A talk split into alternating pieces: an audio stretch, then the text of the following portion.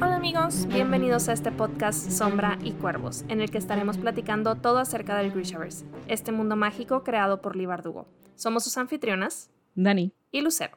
Hoy discutiremos los capítulos 1 y 2 del Rey Marcado.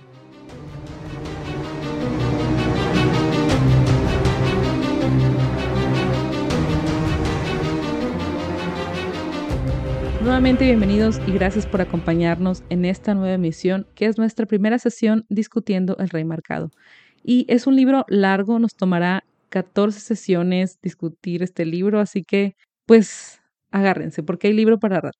Es correcto. Y la verdad es que estoy muy emocionada por empezar porque creo que es de los libros que menos veces he leído en el Grishaverso. Lo he leído solamente dos veces. Y la última vez que lo leí me acuerdo que fue justo antes de, pues, empezar eh, Ley de Lobos, cuando recién lo compramos. Y me acuerdo que hubo muchísimas cosas que yo decía, wow, no recuerdo absolutamente nada. Entonces la perspectiva de poder leerlo aquí con todos ustedes y como tener la oportunidad de analizarlo pedacito a pedacito, creo que va a estar bastante interesante. Igual concuerdo contigo porque la primera vez que lo leí fue una experiencia así de emoción y llena de como de desesperación por terminarlo y consumirlo rápido. Y la segunda fue similar, pero igual por la llegada de Ley de Lobos, quería terminarlo para, para ya poder comenzar con el otro. Así que estoy emocionada por esta nueva relectura y especialmente por esto que dices, que vamos a poder analizarlo y leerlo, leerlo todos juntos. Y creo que ya empezamos desde estos primeros dos capítulos a encontrar cosas que, bueno, al menos yo no recordaba que se hubieran mencionado antes. Em, y pues, wow, estoy muy contenta y ya, ya, te decía hace como dos semanas, ¿no? De que ya lo quiero empezar y se llegó el día. Se llegó el día. Y pues cabe mencionar que, eh, poniéndonos como en contexto, ¿no? Que eh, por ahí creo que es la misma Soya quien nos menciona que pues estamos a alrededor de tres años después de que termina esta guerra civil que estuvimos leyendo en, en Sombra y Hueso. No sabemos cuánto tiempo ha pasado desde el final de, de Reino de Ladrones, pero sabemos que es continuación directa, ¿no? Y justamente en el libro vamos a estar teniendo capítulos de, desde tres puntos de vista diferentes. Tenemos capítulos eh, relatados por Nikolai, por Soya y por Nina. Entonces, y es súper importante que si no han leído Reino de Ladrones, no continúen con la lectura, no continúen con el podcast, porque si no, pues sí se van a spoilear bastante. Sí, tengan cuidado. no se spoileen. Y vamos a comenzar. El primer capítulo, como siempre, ya es tradición en el Grishaverse, lo tenemos desde el punto de vista de alguien más, no, no desde uno de los personajes principales. Y toca el caso de Dima, que es un niño, un chico que vive en una, una granja de gansos. Eh, al ¿Qué parte? Que es Rapka Oriental. No, occidental. Es del otro lado. Occidental, perdón. Siempre lo confundo. Rapka Occidental. Y pues tiene un encuentro muy interesante. Pero antes de llegar a este encuentro que, que vemos al final del capítulo, tenemos una mención que me llamó así de que, wow, la atención y, y me emocioné mucho cuando la vi, pero hay una mención o una referencia a El agua que cantó fuego, este cuento que, que leímos en el lenguaje de las espinas. ¿Sí lo notaste? Sí. Y me alegra mucho que lo menciones porque también lo traía súper remarcado ahí en mi libro, porque definitivamente no recuerdo haberlo notado en ninguna de las otras dos lecturas que hice. Ni siquiera recuerdo si para la primera vez que leí El Rey Marcado ya había leído El lenguaje de las espinas. Para la segunda vez, muy probablemente sí, pero no recuerdo haber hecho esta como relación. Y esta vez sí, en cuanto la mamá le dice que le iba a contar un cuento sobre las sirenas del norte y demás, y yo, eso tiene que ser una referencia, o sea, no puede ser otra cosa. Entonces está súper padre como que encontrar estas pistas chiquitas que obviamente no pasa nada cuando no has leído el lenguaje de las espinas, pues es simplemente un diálogo más, pero cuando sí ya, pues ya lo traes fresco es como que, oh, ahí está. Sí, me imaginé que te iba a gustar mucho. Y bueno, continuando con, con lo que tenemos en este capítulo, me llamó la atención o, bueno, me gustó esta conversación que tienen los papás de Dima sobre las reformas o sobre lo que ellos opinan de, de Nicolai como rey, porque mencionan primero que el rey es impulsivo, pero el papá contento, ¿no? De que porque se quejan, si ya tienen mayor cosecha, les ha ido bien para vender y tienen eh, pues más de lo que tenían antes, pero esto también es a causa de, cómo el, el, rey ha disminuido eh, o reducido los diezmos que le deben al, a los duques o a los dueños de, de las tierras. Em, entonces, pues aquí entra esta, este, este miedo que tiene, eh, en este caso la, la, mamá de Dima, de que pues puede ser que los duques y los, los nobles no estén tan contentos con estas reformas y pues quieran ahí tomar cartas en el asunto, ¿no? Sí. De hecho, me, me, sacó un poco de onda cuando estaba leyendo ese diálogo justamente porque al, al, principio pensé que la mamá estaba defendiendo a los terratenientes o a los duques y demás, pero luego ya entendí, o sea, realmente está como que preocupada. Yo creo que tanto por ella como creo que muy en el fondo tal vez le tenga cariño al rey, de que, que, lo protejan los santos, eh, porque sí, como, como dices, pues habla de que pues a ver si, a ver si no lo si no hacen un golpe de Estado, ¿no? Y, quieren derrocarlo o peor.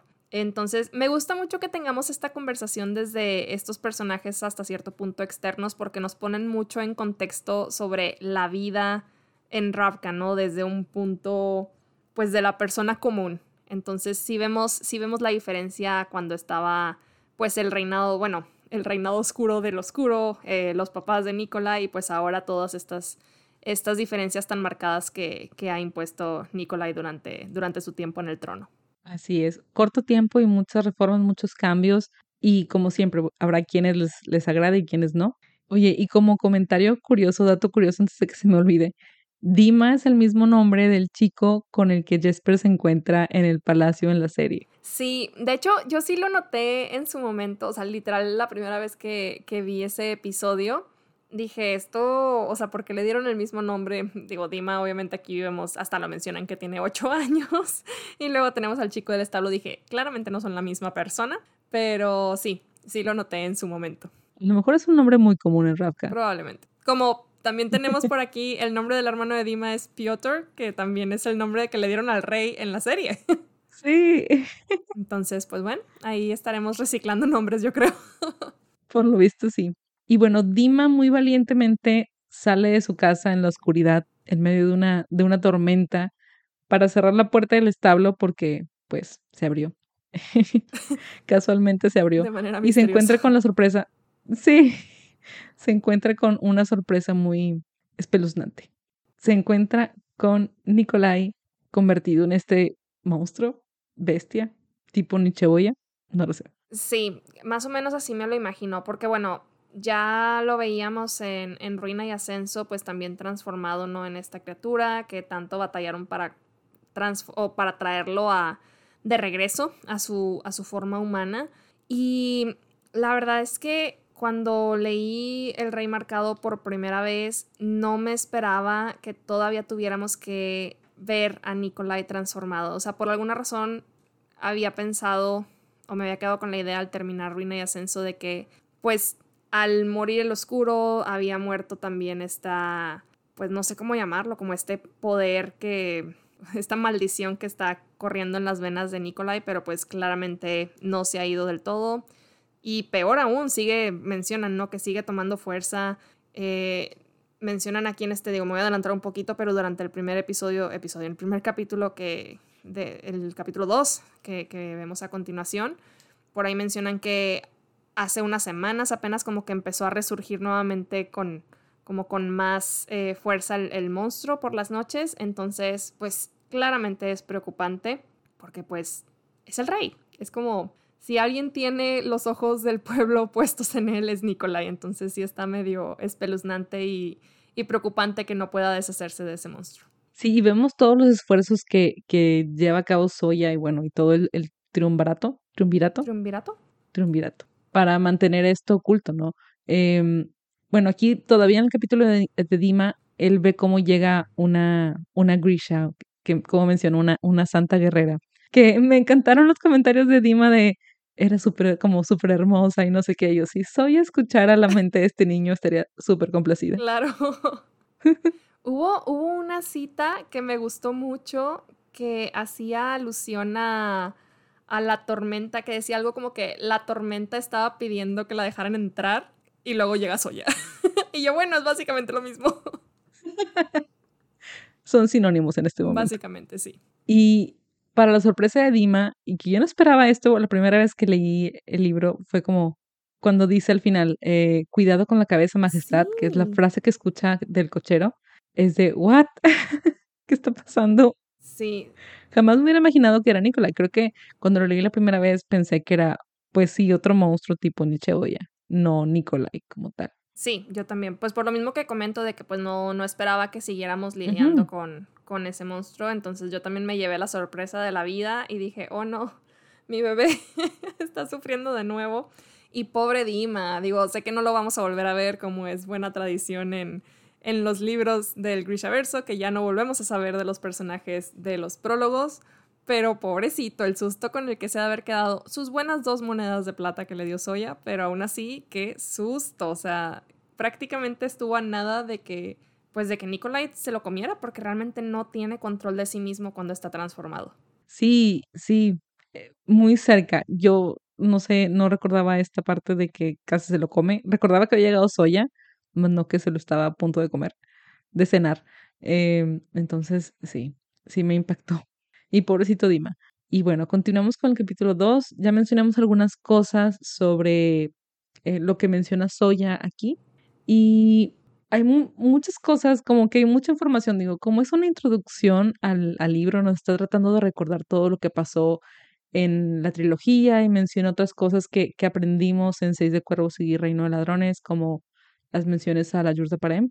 Sí. Eh, sí, es un, un capítulo, a pesar de que no es muy largo, siento que tiene mucho contenido. Sí, definitivamente. Y justo se me hizo, se me hizo muy interesante y, e importante que se hiciera esta mención a, la Yurda Parem, porque nos muestra realmente qué tan entrelazadas están las historias, ¿no? O sea, obviamente viniendo de leer eh, Reino de Ladrones, pues por ahí estuvimos viendo también a, a Nikolai como Stormhunt, tuvimos la oportunidad de ver a Soya, a Genia. Entonces sabemos que pues ya estuvieron involucrados con todo este pues caos, ¿no? Que fue la Yurda Parem, pero tener también esa mención por acá eh, e incluso como que darnos esa, esa introducción y, y dar, pues sí, como que de momento pareciera que estos eventos que están sucediendo pudieran estar también relacionados con la Yurda Parem. Entonces, ahorita estamos como que, bueno, ¿es eso o es estos hechos milagrosos como menciona Nikolai eh, en uno de sus, de sus diálogos?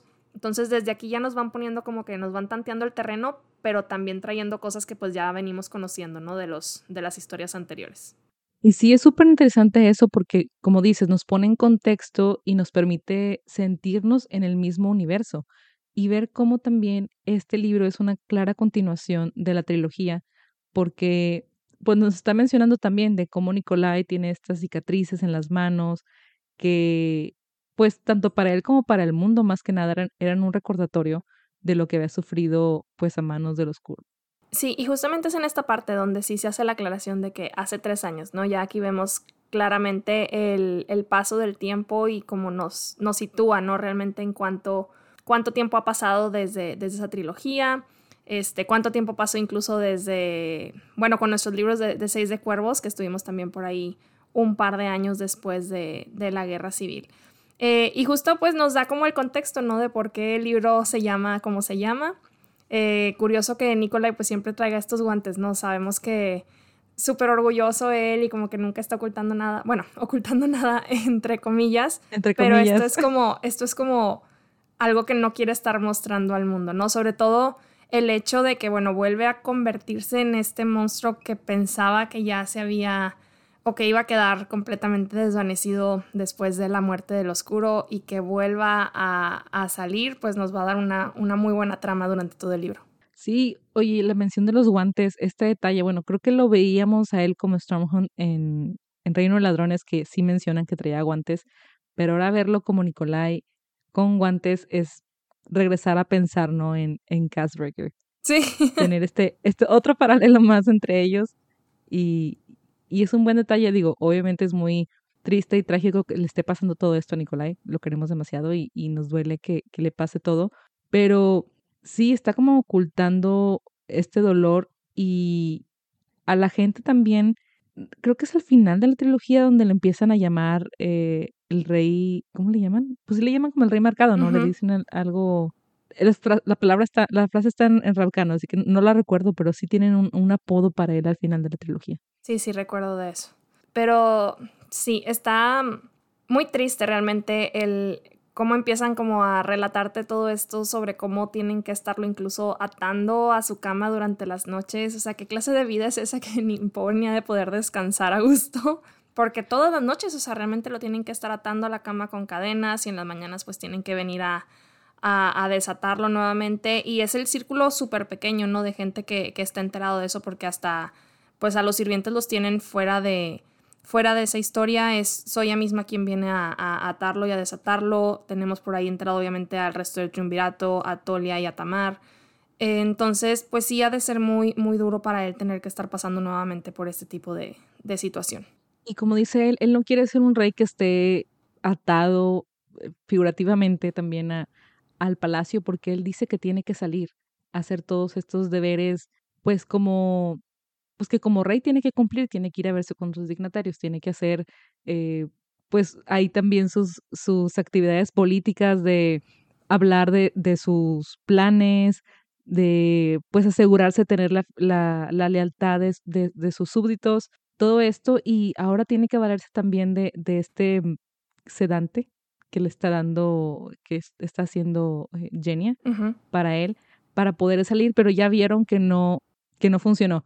Y aún así, pues él no quiere desistir, ¿no? como quiera quiere, pues continuar, digo, él quiere en este momento regresarse, pero sí saben que tiene que continuar con la búsqueda de respuestas y con las actividades en general, porque no puede quedarse pues atado de manos figurativamente en el momento de resolver eh, las cosas que, que, tiene que hacer por su país, porque sabemos que su amor por Rapka es inmenso. Claro, y es justamente eso lo que nos trae a la situación del inicio de este libro, que no están en el palacio, no están teniendo, o sea, no son capaces de tener pues las mismas medidas de seguridad que a lo mejor tendrían en Osalta. Y, y justo están en, esta visita a uno de los, eh, pues uno de estos, pues que serán escenarios milagrosos, extraños que, que surgieron, se encuentran hospedados en la casa de, de un, no recuerdo que en casa de, es un duque o quién era. Un duque. ¿Un duque? Es un duque. No recuerdo el nombre, pero los papás de Dima lo mencionan. El duque, no recuerdo. Sí, sí, sí recuerdo que, que, lo mencionan. Pero bueno, pues justamente eso, ¿no? Por eso, por eso nos vemos en esta situación en la que pudo casi atacar a, a Dima. Pero bueno, ahora sí que situándonos nuevamente en el presente, en estas primeras escenas que vemos en este capítulo, se me hizo tan impactante cuando hacen la descripción de esta especie de puente nuevo que surgió en el área, que en realidad, o sea, ya al final cuando te dicen que era la columna vertebral, porque te lo van describiendo y vas dándote cuenta de que, bueno, está hecho de huesos, etcétera, y de repente dicen, y era una columna vertebral, y es como que, ¿what? ¿Qué? sí se me hizo súper, súper impactante. Creo que por ahí hay un fan art, em, creo que es, estoy que segura que es de Color Plem. Y. Y es increíble porque se ve, no sé, o sea, perdón, yo, yo saben que veo mucho anime y siempre me acuerdo de, de, una escena de Attack on Titan donde también tenemos por ahí una columna vertebral en medio de la nada. Entonces, sí, pues ya, ya de entrada tenemos estos, estos increíbles y extraños sucesos y pues yo creo que nos dejan a todos pasmados, a Soya y a Nicolai incluidos. Oye, y ahora que mencionas ese detalle de, del, del fanart, yo también lo iba a mencionar porque la primera vez que leí el libro no entendí lo del puente. O sea, me pasó de noche, no agarré la idea, no lo capté. Como que ah, hubo algo milagroso, surgió otro puente, se cayó uno. Ok. Y ya, hasta que vi el fanart, fue de que, órale, me tengo que regresar a revisar esta, esta parte. Y ya la segunda lectura creo que sí lo capté, pero volverlo a leer fue como, vaya, es impactante cómo lo describen y la impresión de estar ahí. Traté de imaginarme y de ponerme en el lugar de ellos y pasar a través de este columnas de columna vertebral y ver los huesos y los tendones y los cartílagos. Wow, qué grotesco e impresionante a la vez. Sí, sabes que algo que me llamó mucho la atención por alguna extraña razón es como hacen esta mención de el cambio del, del sonido del traqueteo del, del, carruaje cuando cambian de tierra a empezar a pasar por, la, por los huesos. No sé por qué, pero captó mucho mi atención porque hasta en mi cabeza lo escuché como que tac, tac, tac, tac. Y yo, ay, no, guacala. no sé, algo, algo. Un poquito húmedo, ¿verdad? Sí, no, se me, se me hizo muy visceral, pero, pero bueno, pues sí, eso es creo que parte, ¿no? De lo que nos vamos a estar encontrando en, en esta trama, porque pues como ya, ya mencionábamos, dicen que se han estado dando este tipo de sucesos a lo largo de Rapka, entonces quiero, quiero pensar que por ahí vamos a tener a nuestros personajes pues investigando acerca de, de qué está sucediendo a lo largo del país. Y otra cosa que yo quisiera que hiciéramos mención, porque ya desde aquí, obviamente saben que nos encantan todo, pues ya, ya desde, desde el, es, pues desde la trilogía veíamos por ahí todos estos comentarios de Soya hacia Nikolai, por más que no los viéramos interactuar muchísimo. Y ahora sí, obviamente los vamos a tener interactuando todo el tiempo, como pues la general a cargo de, de o bueno, la general ahí en el triunvirato, ¿no? Que es, que es Soya las interacciones obviamente van a ser muchísimo más que en la trilogía original y ya desde aquí empezamos a ver el tipo de relación que llevan que a mí se me hace súper divertida, súper entretenida y obviamente no puedo evitar ya shipearlos desde el primer capítulo porque es inevitable. A mí también me encantan sus interacciones. Traen este juego de entre broma y broma diciéndose cosas que sabemos que son verdad. si quiere que soy a la vez eternamente. Claro. Por eso, por eso el comentario. Todas estos, estas interacciones, este coqueteo que traen, pues aunado también al, a los rumores que han surgido en el pueblo, porque Soya tiene que ir todas las noches a su habitación a amarrarlo y todas las mañanas a desamarrarlo y ya habrá quienes solo la vean entrar en las noches y salir en las mañanas, ¿verdad? Exacto. Entonces ya tienen todas sus historias y ya la, la ven como, como la amante del rey cuando no es el caso. Entonces, eh, pues ya mejor como que se meten en su papel, ¿no? So ya incluso mencionan este, en este momento en el que se eh, pone whisky y se alborota el pelo para hacerles creer a, los, a los guardias que simplemente habían salido por la noche y dice, ¿no? Que fue un, a veces es un papel demasiado sencillo de jugar. Sí, eso, eso me duele un poco porque, bueno, este capítulo lo estamos viendo desde el punto de vista de Soya y al igual que Nicolai, Soya le tiene un amor inmenso a su país, es súper, súper leal, como ya lo veíamos desde, desde la trilogía original, por más que a lo mejor algunas de sus acciones de repente no nos gustaran al inicio, es, es sumamente leal, ¿no? A, a, su país, a la corona, y podemos entrever en algunos de sus pensamientos, pues que realmente a lo largo de estos años ha llegado a sentir en efecto algo por Nikolai, más allá de pues esta lealtad, más allá de, de este sentido de, de mm, digamos, de responsabilidad y obligación que tiene hacia él como, como la general a cargo del, del segundo ejército, pero ella está consciente de su lugar, está consciente de que la corona se encuentra en momentos muy precarios y de que Nikolai necesita casarse de manera estratégica, ¿no? Entonces, es como, pues sí, es, es, muy pesado ver o, leer, ¿no? Que, que tenga que